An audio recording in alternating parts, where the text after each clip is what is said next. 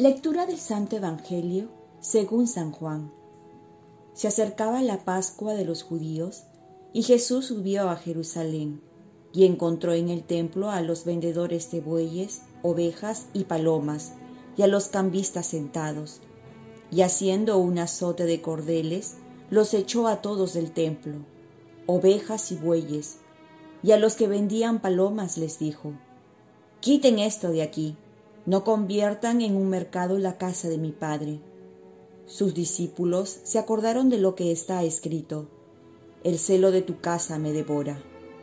Entonces intervinieron los judíos y le preguntaron, ¿qué signos nos muestras para obrar así?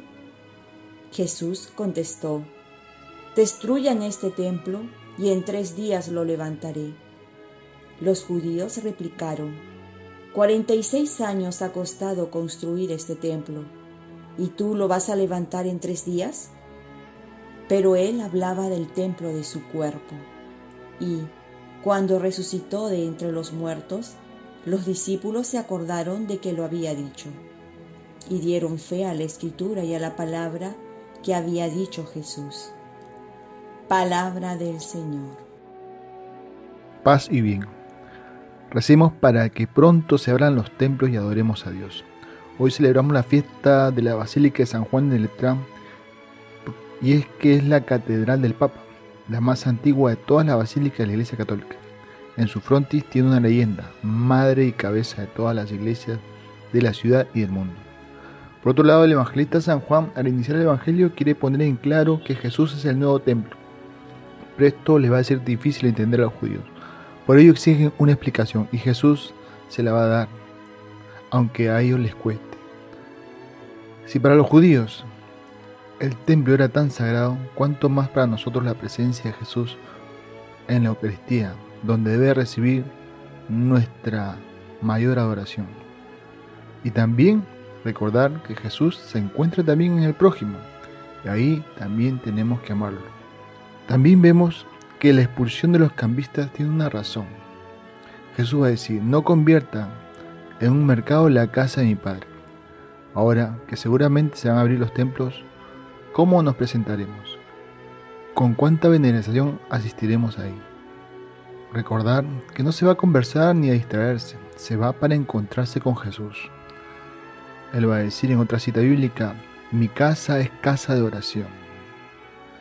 La motivación de Jesús está en el Salmo. El celo de tu casa me devora. Y es por ello que no va a permitir que su casa sea usada con otros fines. También vemos que el demonio odia los templos. Por ello, actualmente estamos viendo tanta gente desadaptada, influenciada por el demonio, que los va a llevar a profanar los templos quemándolos y robándolos y haciendo desmanes. Es necesario entonces muchas oraciones de reparación por ello. Oremos.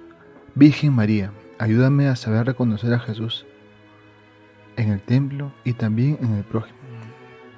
Y te pido para que cuides todos los templos del mundo. Ofrezcamos nuestro día.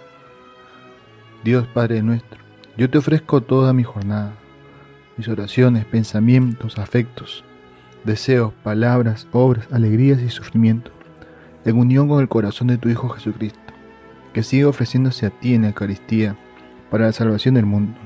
Que el Espíritu Santo que guió Jesús sea mi guía y mi fuerza este día, para ser testigo de tu amor. Con María, la Madre del Señor y de la Iglesia, te pido por las intenciones del Papa y para que se haga en mí tu voluntad.